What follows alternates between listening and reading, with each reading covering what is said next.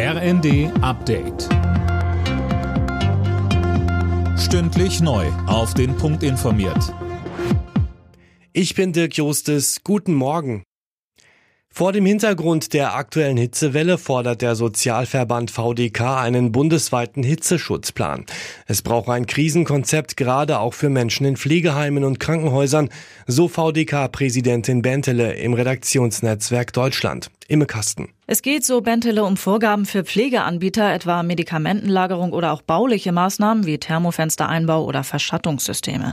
Außerdem brauche es Hilfsangebote auch für Menschen, die Angehörige zu Hause pflegen. Die derzeitige Hitzewelle erreicht wohl heute ihren Höhepunkt. Im Westen Deutschlands werden Temperaturen bis 40 Grad oder sogar etwas darüber erwartet.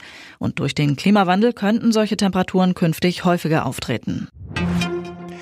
Der Petersberger Klimadialog in Berlin geht auf die Zielgerade. Vor dem Abschluss des Treffens zeigen sich Umweltschutzorganisationen enttäuscht. Sönke Röhling, die hatten sich mehr erhofft.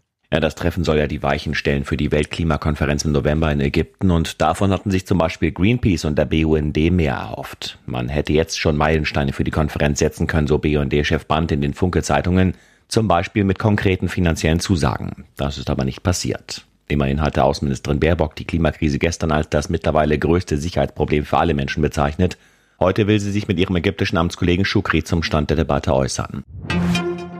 Um Getreidelieferungen aus der Ukraine geht es heute bei einem Treffen von Kreml-Chef Putin und dem türkischen Präsidenten Erdogan. Beide kommen am Rande eines Syrien-Gipfels im Iran zusammen. Konkret wollen Putin und Erdogan über einen Getreidekorridor durch das Schwarze Meer sprechen.